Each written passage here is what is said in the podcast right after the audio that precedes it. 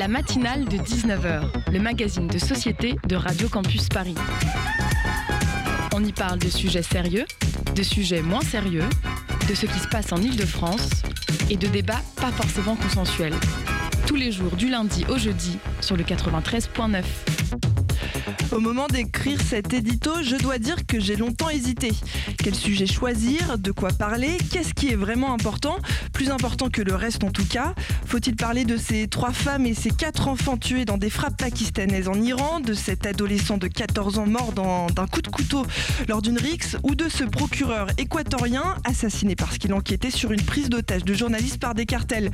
On aimerait parler de tout et pourtant on pourrait quelquefois penser qu'on ne parle de rien ou de rien d'important. En tout cas, on parle de la neige qui tombe, on parle de la petite phrase prononcée par tel ou tel ministre, on parle du tweet de tel ou tel député commentant la petite phrase prononcée par tel ou tel ministre.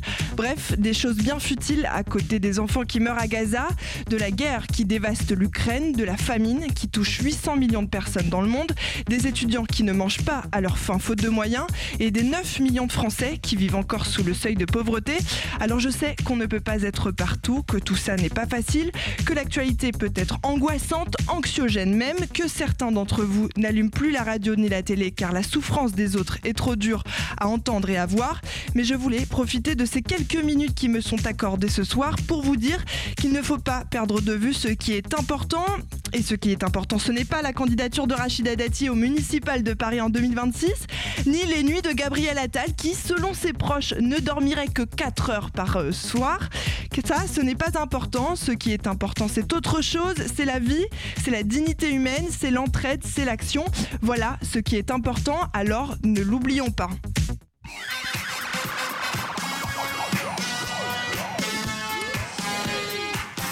Et ce soir, on parlera du nouvel gouvernement de Gabriel Attal avec Elsa Orange, journaliste politique depuis plus de 20 ans et qui couvre l'actualité parlementaire pour Bulletin quotidien. À quoi doit-on s'attendre? Est-ce que le gouvernement resserré va vraiment relancer le second quinquennat d'Emmanuel Macron? On tentera d'avoir les réponses avec Sofiane et Chloé, venus faire l'interview. Juste après, Fabien nous parlera de trois activités gratuites à faire dans Paris, alors restez. Et ce soir, vous êtes très gâtés puisqu'il y aura au moins, il n'y aura pas euh, un mais deux Zooms, pardon. D'abord, on, accueillera Fekir, un artiste qui viendra nous parler de ses projets, puis Xavier Rieder, chargé de communication du Point éphémère, puisque cette année le lieu mythique fête ses 20 ans et il y aura des choses à nous annoncer. Et pour finir cette émission tout en douceur, Théo viendra nous parler de deux icônes de la chanson américaine, Lana Del Rey et John Bay. La matinale de 19h sur Radio Campus Paris. On accueille donc Elsa Orange ce soir. Elsa, bonsoir. Bonsoir. Merci d'être euh, avec nous. Pour vous poser des questions, donc, on vous a réservé la crème de la crème des intervieweurs, Chloé et Sofiane. Salut Chloé et Sofiane. Bonsoir. Bonsoir. Euh, eh bien, Chloé, je te laisse présenter notre invité. Bonsoir Elsa, bienvenue sur Radio Campus Paris et merci beaucoup d'avoir accepté notre invitation. Vous êtes journaliste. Merci. Vous êtes journaliste politique pour Bulletin Quotidien et vous suivez en particulier la vie des partis politiques de la gauche et de la République en marche, maintenant constituée en parti Renaissance à l'Assemblée nationale. Un nouveau gouvernement a été annoncé le 11 janvier dernier, avec à sa tête Gabriel Attal, un homme politique qui a rejoint la République en marche dès sa création, après quelques années passées au Parti socialiste, où il fait son entrée en politique. Ce remaniement ministériel est un énième coup sur l'échiquier politique d'Emmanuel Macron. Sofiane va nous rafraîchir la mémoire. Oui, merci Emmanuel Macron. Voilà un peu plus de 7 ans à la tête de l'État, 4 premiers ministres, dont une première ministre, 5 gouvernements différents, des dizaines de changements et de remaniements légers, quelques remaniements pouvant être considérés comme majeurs à la suite d'événements importants, comme les émeutes de l'été 2023, ou encore aujourd'hui à la suite euh, du vote de la loi immigration. Le remaniement ministériel, est-ce que c'est la seule arme sensée d'un président sans majorité absolue à l'Assemblée? Alors écoutez, euh, il, a, a, plusieurs. Le président, euh, dans la constitution de la Ve République, dispose quand même de plusieurs armes à sa disposition. Euh, le fait qu'il n'ait pas de majorité absolue, ça le, effectivement, ça le contraint beaucoup dans son action.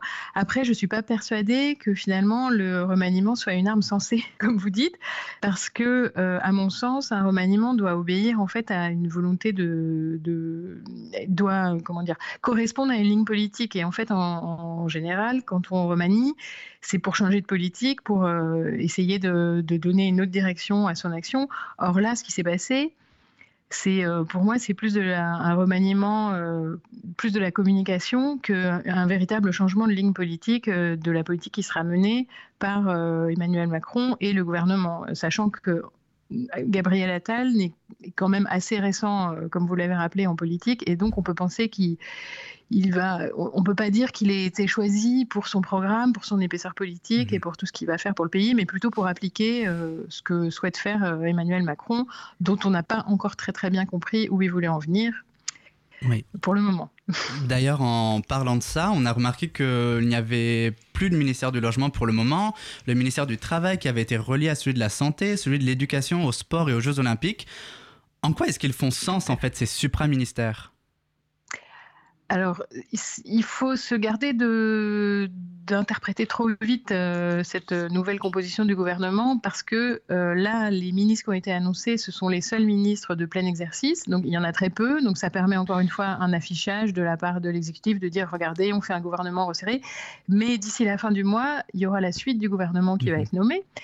Et donc là, on peut s'attendre, je pense, à un certain nombre de, portefeuilles, et du coup, ce sera beaucoup plus élargi. Donc pour le moment, si vous voulez, c'est les structures des gouvernements qui ont été effectivement, euh, chaque ministère, euh, un gros ministère, euh, les structures ont été un peu modifiées avec des gros intitulés.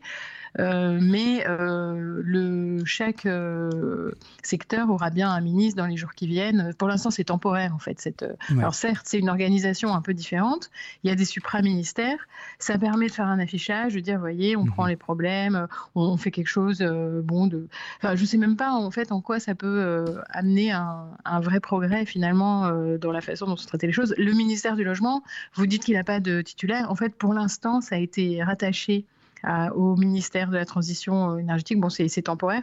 Euh, c'est certain qu'il y aura un, titulaire dans les jours qui viennent, etc. Ce ne sont pas des ministères qui vont rester sans rien. Ce sera juste, c'est juste une nouvelle organisation un petit peu différente qui est mise en place.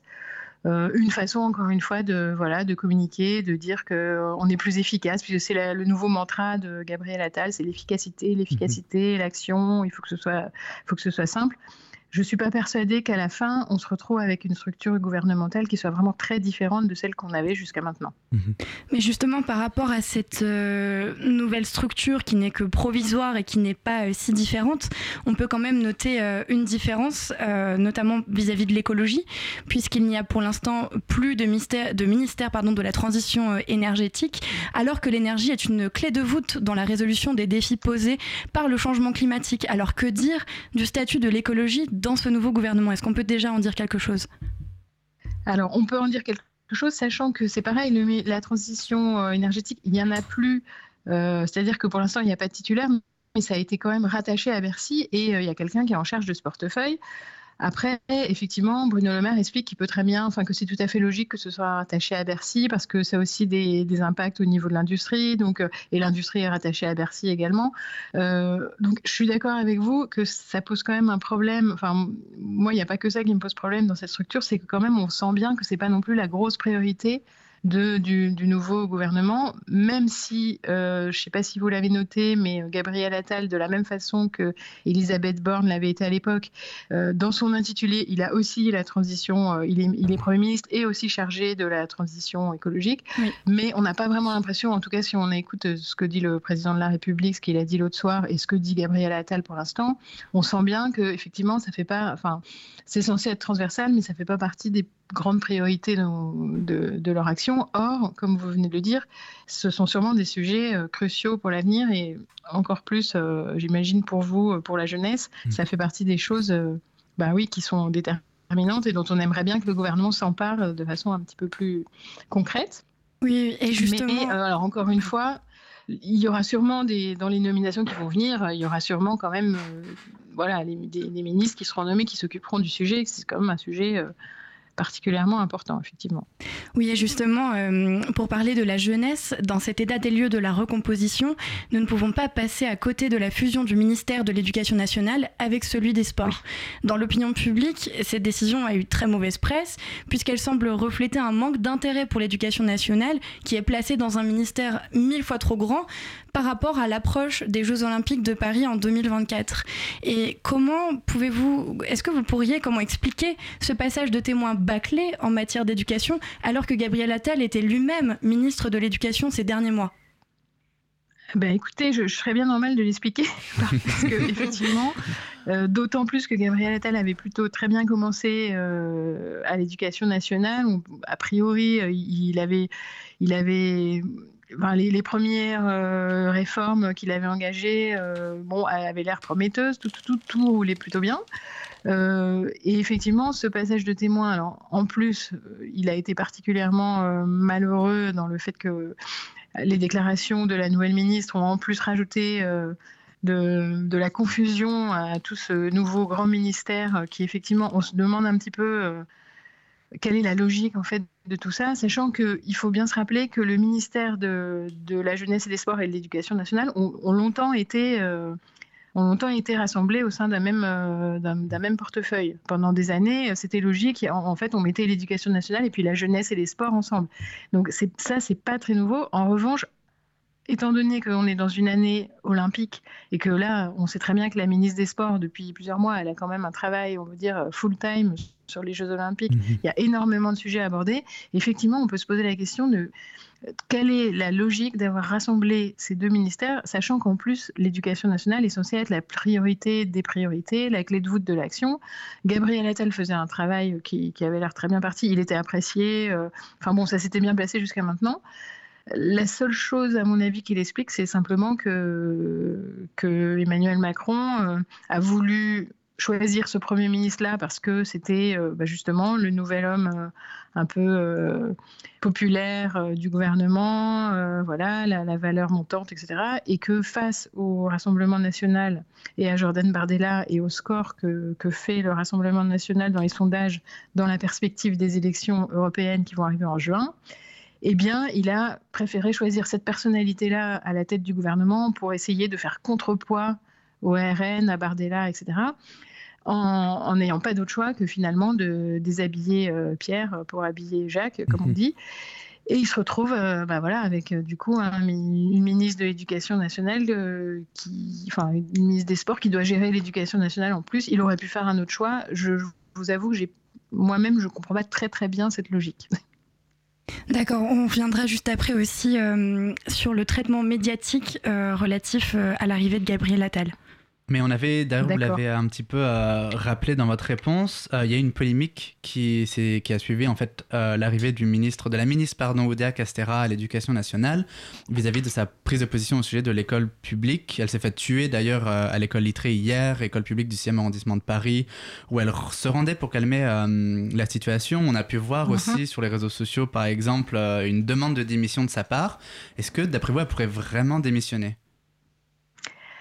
Alors d'après moi, euh, ça me paraît quand même compliqué dans la mesure où là, euh, maintenant qu'elle a été enfin, le choix a été fait. Emmanuel Macron, je ne sais pas si vous l'avez suivi l'autre soir lors de sa mhm. longue conférence de presse, euh, l'a publiquement, euh, on va dire, conforté dans euh, sa place de ministre en disant que, bon, certes, elle avait commis une maladresse, mais que ça arrivait à tout le monde, que lui-même, au début de son mandat, il avait aussi commis des maladresses involontairement, blessé des personnes. Et donc, il a plaidé l'indulgence pour elle et, et l'a conforté à sa tâche en disant qu'il était persuadé que voilà qu'elle mettrait tout son talent au service de sa nouvelle mission, etc. Donc ça me paraît compliqué en termes d'image. De, voilà, en termes d'affichage pour ce nouveau gouvernement qui vient juste d'être installé, de commencer déjà par changer la ministre, qui serait en fait un aveu d'erreur euh, dans le casting. Euh, ceci dit, vu comment elle se défend et euh, vu que la polémique n'a pas l'air de s'arrêter, euh, bon, rien n'est à exclure, étant donné qu'il y a une nouvelle euh, salve de ministre là, qui doit être nommée bientôt. Bon, bah, il pourrait en profiter pour la bouger, faire autre chose, mais ça me paraît quand même un petit peu, un petit peu compliqué maintenant que c'est embarqué comme ça. Euh, je ne pense pas. Emmanuel Macron, en plus, n'aime pas du tout agir sous la pression. Et là, bah, voilà, étant donné la situation, au contraire, il la défend, il continue à la défendre, et je pense que pour le moment, euh, il la maintiendra euh, aussi longtemps euh, qu'il pourra, à moins que vraiment elle refasse une autre bourde énorme. voilà, mais bon, je pense que pour l'instant, bon, ils essayent de descendre un peu l'incendie, c'est un peu compliqué. D'accord. bon voilà, elle s'est très mal prise, elle a été très maladroite, mais bon, on va dire l'incident est clos, elle s'est excusée. bon, bah, il mise sur le fait que voilà, ça va passer. L'incident est clos, mais on va quand même rester sur cette thématique de l'image, puisqu'elle est assez intéressante, et on aimerait maintenant parler avec vous du vote de confiance. Alors, euh, juste pour faire un petit rappel, c'est quoi un vote de confiance? Eh bien, pour le dire simplement, le Premier ministre arrive devant l'Assemblée nationale et dit Ok, voici mon projet, vous me gardez ou pas il n'est pas obligé légalement, mais c'est une pratique courante prévue par la Constitution de 1958.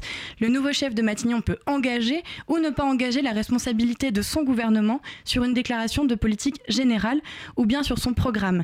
Elisabeth Borne ne l'avait pas fait et Gabriel Attal choisit de ne pas le faire non plus. Et euh, justement, la gauche avait annoncé qu'elle déposerait, la gauche, donc LFI en particulier, avait annoncé qu'elle déposerait une motion de censure si le vote de confiance n'était pas mis en place par Gabriel Attal. Que cherche la gauche en expliquant vouloir déposer cette motion de censure, d'après vous?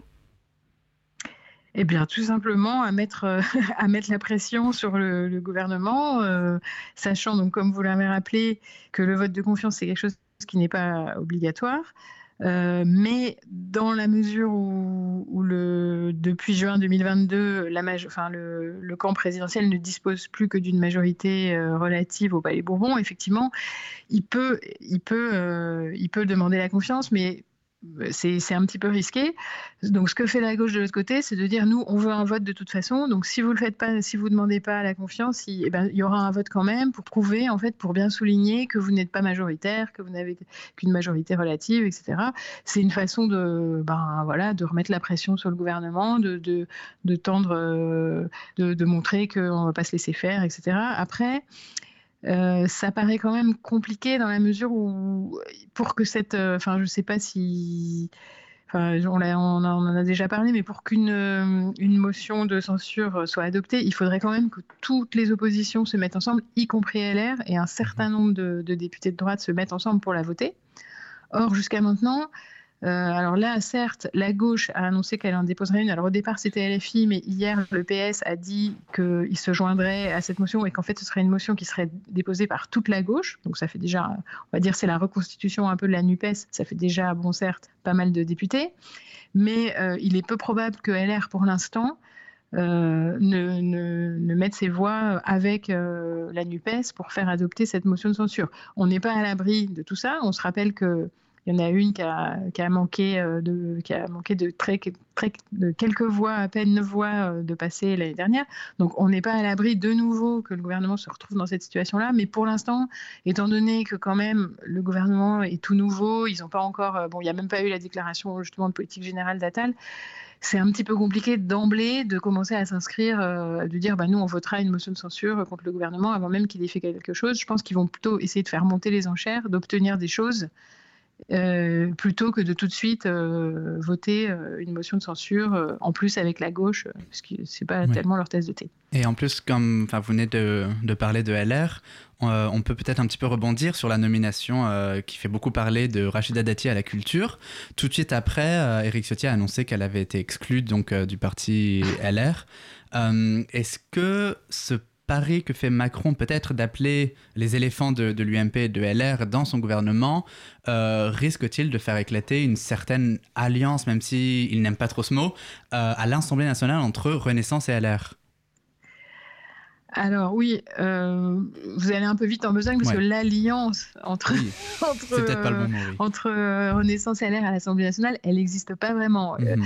on peut se rappeler que justement les seules fois où on pensait que peut-être ils avaient conclu un accord, notamment sur les retraites. On a vu que ce n'était pas le cas. Euh, là, sur l'immigration, bah, finalement, c'est pareil. En fait, euh, la situation politique a fait qu'ils ont été contraints d'adopter certaines choses dans le texte. Mais euh, ce qu'il ne faut pas oublier, c'est que le texte est actuellement déféré devant le Conseil constitutionnel, qui va rendre sa décision le 25. Et on n'est pas du tout à l'abri que plusieurs mesures, notamment justement les mesures qui avaient été adoptées, qui ont été un peu ajoutées de façon contrainte dans le texte, à, cause de la pression des républicains, finalement soit, euh, soit retoqué par le Conseil constitutionnel. Et donc, on est, pour l'instant, si vous voulez, l'alliance, il n'y a pas vraiment d'alliance en fait entre, entre LR et, Renaissance. Alors, le coup de Rachida Dati, certes, ça, ben, ça fait parler, encore une fois, c'est de la communication. Euh, alors effectivement, en, termes d'image, c'est quand même un peu embêtant pour les républicains parce que voilà, ça, démontre qu'il y a la poutre bouge encore, comme disait euh, Édouard Philippe, c'est-à-dire que la droite n'a pas complètement fini de se décomposer et il y a encore des bouts, on va dire, qui se détachent et puis qui peuvent euh, rejoindre euh, la majorité.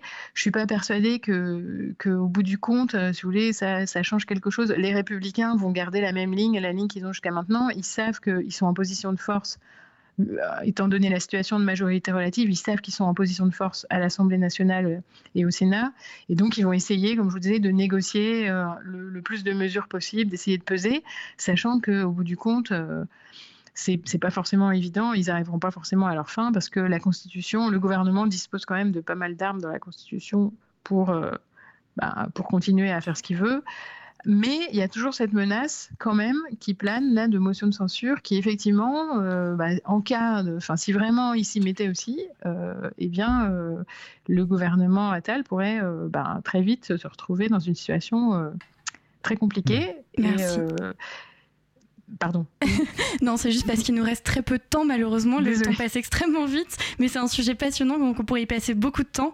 Alors, j'avais juste une question à vous poser. Euh, Macron, euh, comme euh, Macron nomme Gabriel Attal un politicien qui est tout neuf, qui lui fait revenir parmi ses ministres des anciens et des anciennes de Sarkozy et Chirac. Donc, ma mm. question, c'était Macron veut-il donner un coup de polish progressiste sur la vitrine tout en droitisant le fond de la boutique?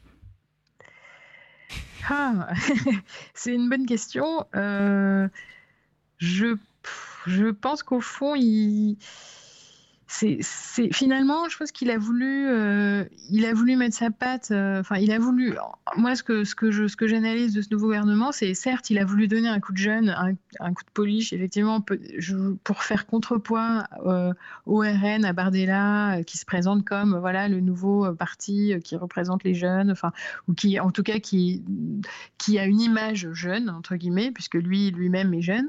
Après, les idées qui sont derrière, effectivement, si on analyse notamment le tout le, vocabulaire employé par Emmanuel Macron dans sa conférence de presse et même par Gabriel Attal, euh, on est plutôt dans des termes, euh, je dirais pas réactionnaires, mais quand même un petit mhm. peu du passé. On a l'impression qu'il veut faire revivre, voilà, euh, en, parlant de réactionnaire, République, ouais, il y a l'école, l'ordre juste, etc., le progrès. Enfin, on a un peu l'impression que c'est un peu retour vers le futur. Là. je pense que c'est une façon aussi de rassurer la droite justement et de faire en sorte que les électeurs de droite se disent oui, on, est, on, est, on est quand même avec des valeurs un petit peu euh, à l'ancienne, voilà, qui rassurent, qui font pas peur. Mais euh, c'est un pari quand même un peu compliqué. Oui, malheureusement. Vas-y, je te coupe. D'ailleurs, dans cette conférence de presse, euh, il a eu un, des éléments de langage assez, assez impressionnants. Mais attends, je vais te redonner la parole, Chloé. Oui, malheureusement, on n'aura pas le temps d'évoquer euh, la question du réarmement euh, démographique qui aurait été passionnante. Euh, on se posait la question de avons-nous un, un, nouveau gouvernement va en guerre? Mais ça pourra faire l'objet de discussions futures.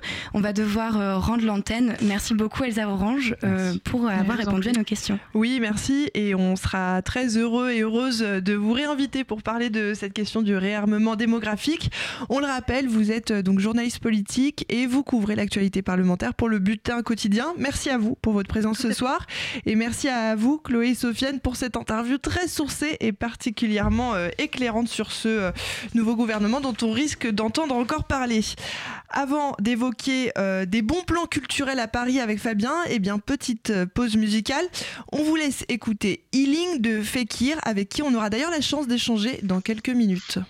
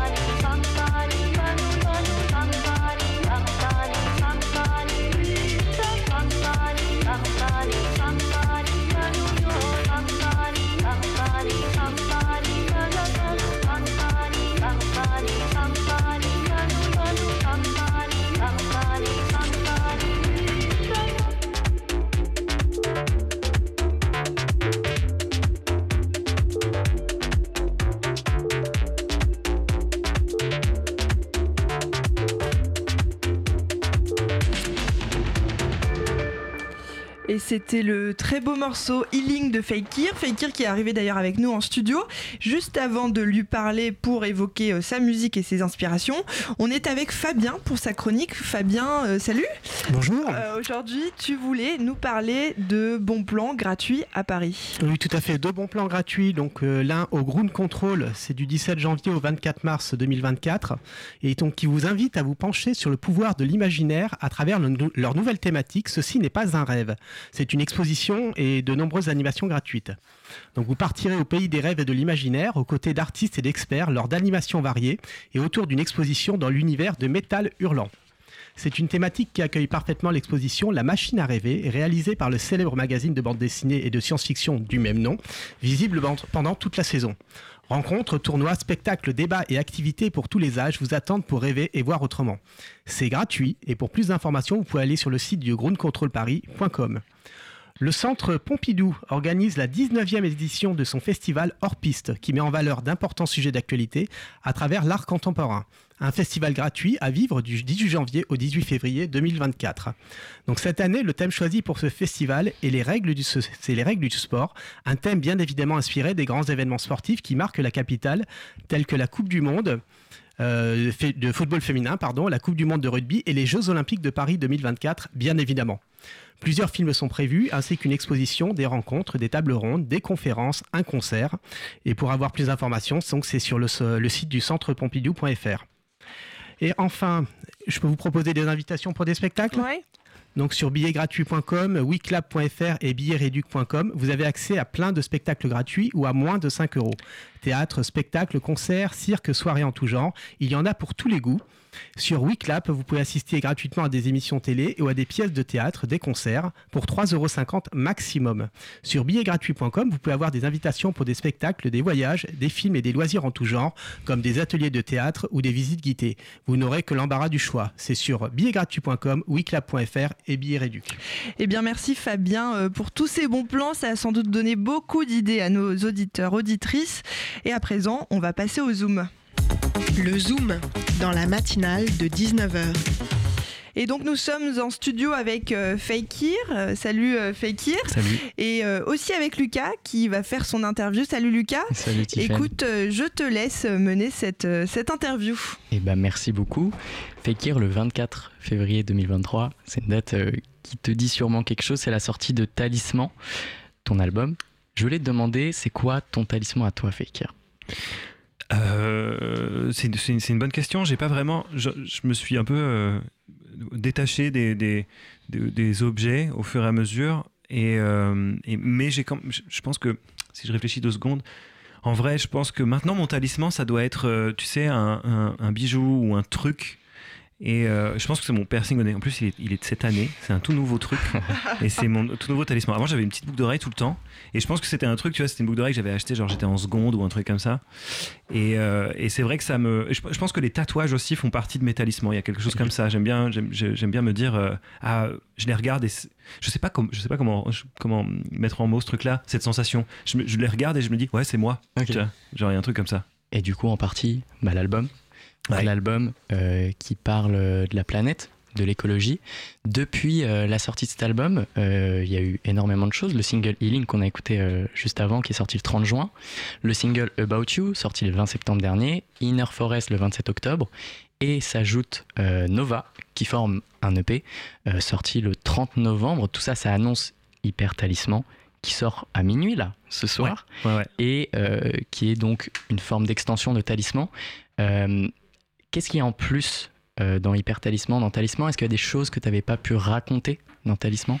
Ouais, alors au final, en fait, avec le, avec le, recul maintenant, je vois que Talisman, c'est un album qui est, euh, qui est assez euh, introspectif, introspectif, intérieur, qui est assez tourné vers, vers finalement, il puise ses inspirations pas mal dans le confinement. En fait, c'est un album que j'ai écrit, on était encore on était encore un peu chez nous.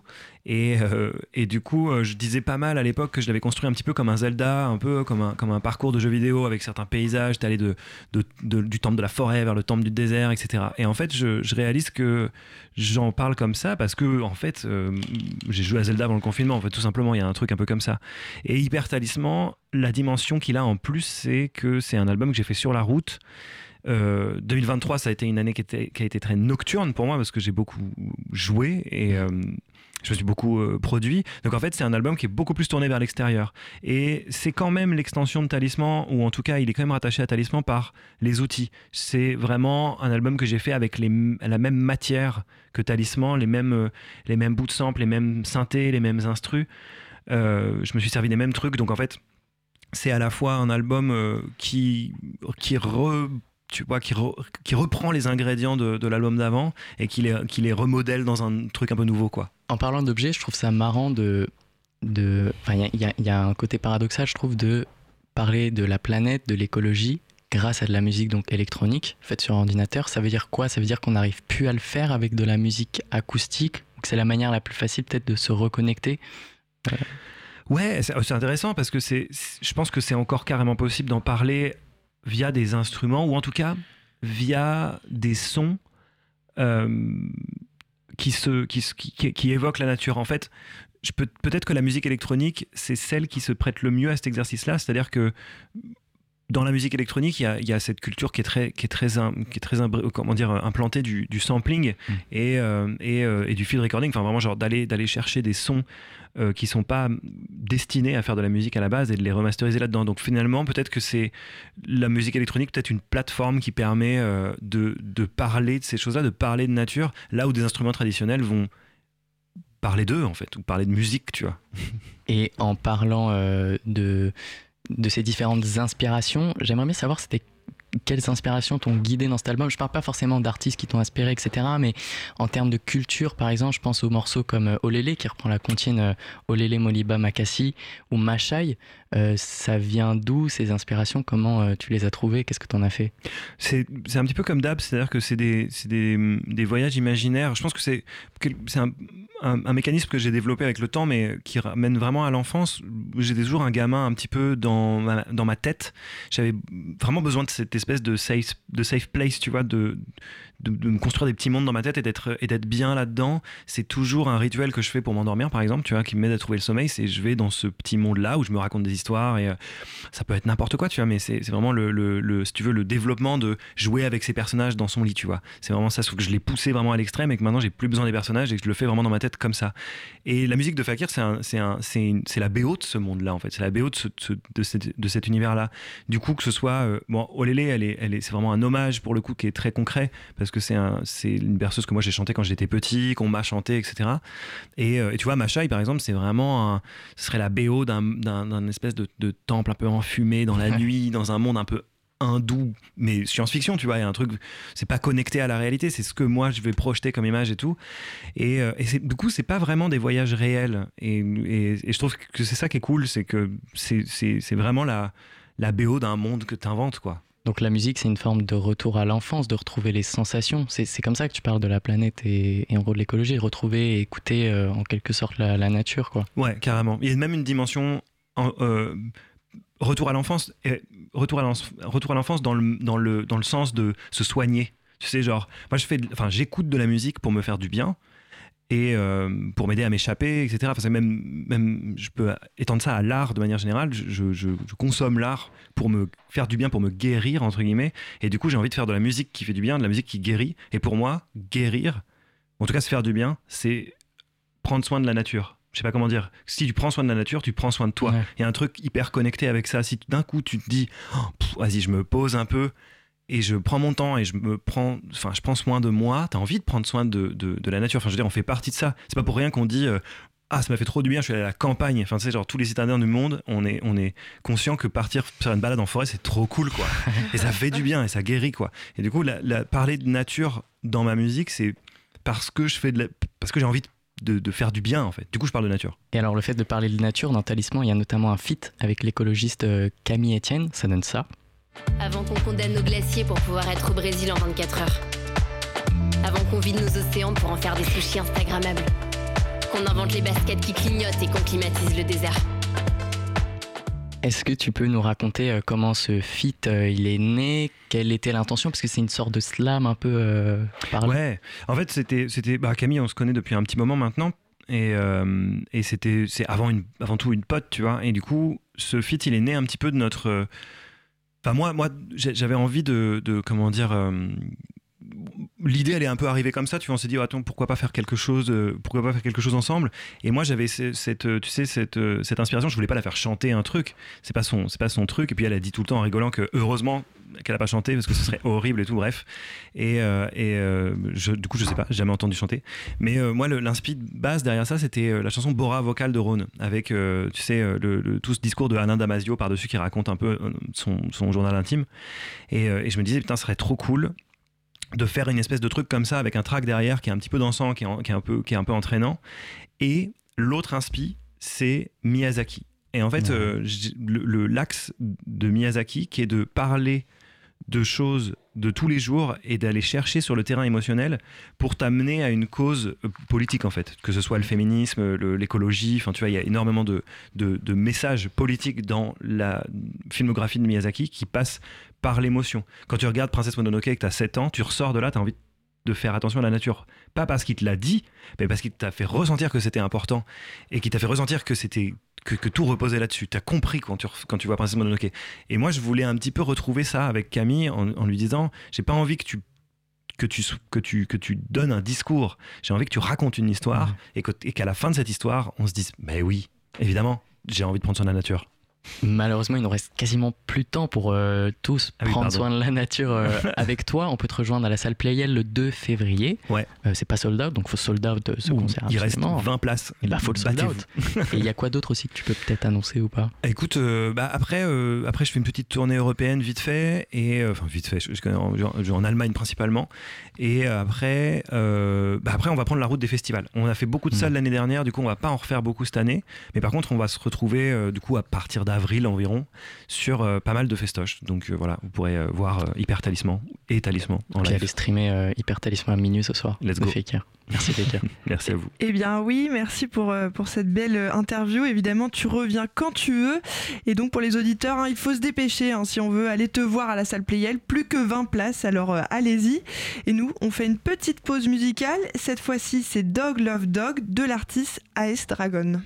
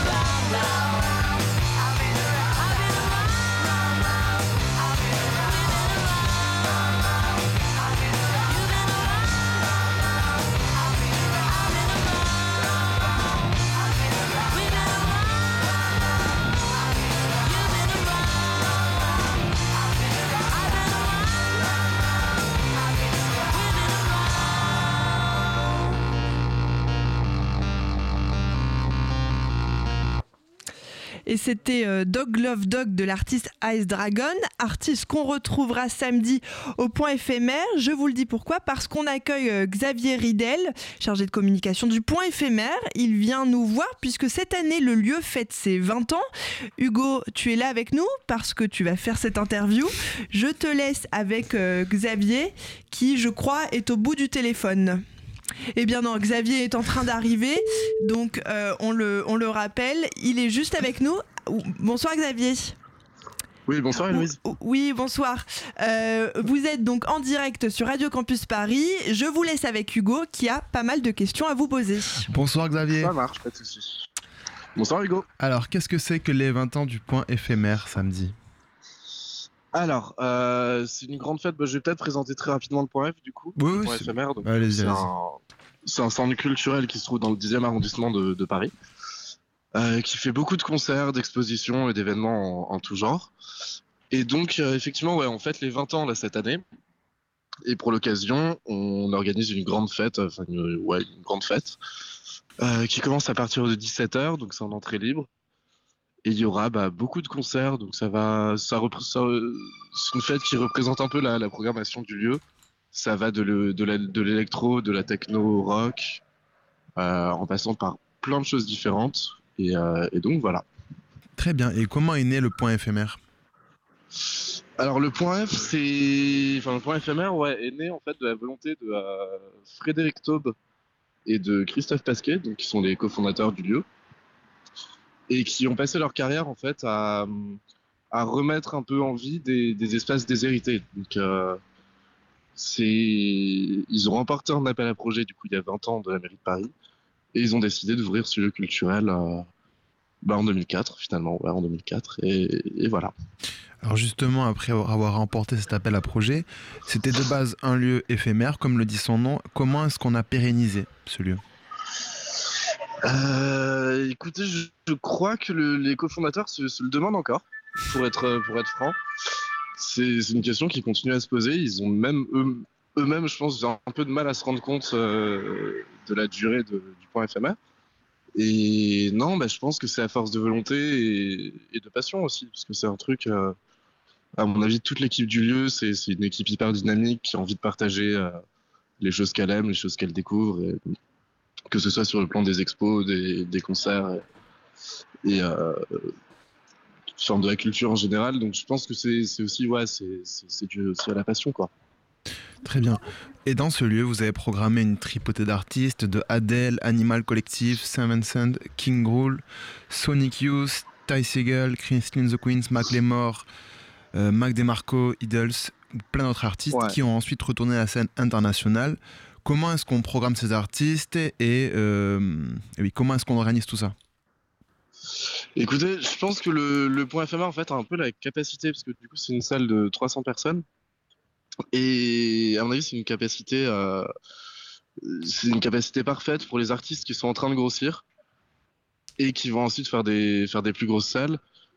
Et je pense après, ouais, sinon sur le plan de la programmation pure et dure, c'est un peu le, à mon avis, c'est un peu le flair aussi. C'est euh, sentir que tel artiste, euh, que tel artiste a du potentiel et tout ça. Et ça prend beaucoup de temps. C'est un, un, vrai boulot, mais euh, mais mais ouais, il y a une question de flair et je pense aussi que le lieu aide pas mal à ça. Comme je disais auparavant, la capacité du lieu, les, cette jauge de 300 personnes, ça aide pas mal à, Enfin, c'est vraiment la capacité parfaite pour ces artistes-là. Ok, justement, samedi, en termes de programmation, on aura accès à quoi? Alors, en termes de programmation, euh, il y aura du rock. Donc, c'est vraiment l'ADN de Point éphémère, c'est quand même le rock. Mhm. Euh, c'est vraiment avec ce style de musique que le Point F a, débuté. On aura donc les, les Rouennais, enfin les, un groupe de Rouen qui s'appelle Dirty Cloud en ouverture de la soirée. Euh, c'est un groupe qui a 15 ans de moyenne d'âge ça, il représente vraiment le, un peu le futur du, du rock français. Et ça nous faisait plaisir de faire jouer comme ça des, bah des, des, gens hyper jeunes. Euh, on aura Bertrand Burgala, qui est le fondateur de Tricatel, qui est un label euh, assez reconnu, euh, qui fait de la, pop française très belle. Il a joué avec Welbeck, avec Michel Welbeck, avec pas mal d'autres artistes. on a Alexis Shell qui fait une sorte de techno un peu assez onirique et de la très très belle musique et à la fois onirique et hyper dansante. Et ensuite, on aura pas mal de DJ sets, euh, avec notamment la tête d'affiche, c'est Tequila Tex, que je pense que pas mal de gens connaissent. Et, euh, et voilà, donc vraiment, vraiment beaucoup de choses. Ok, super.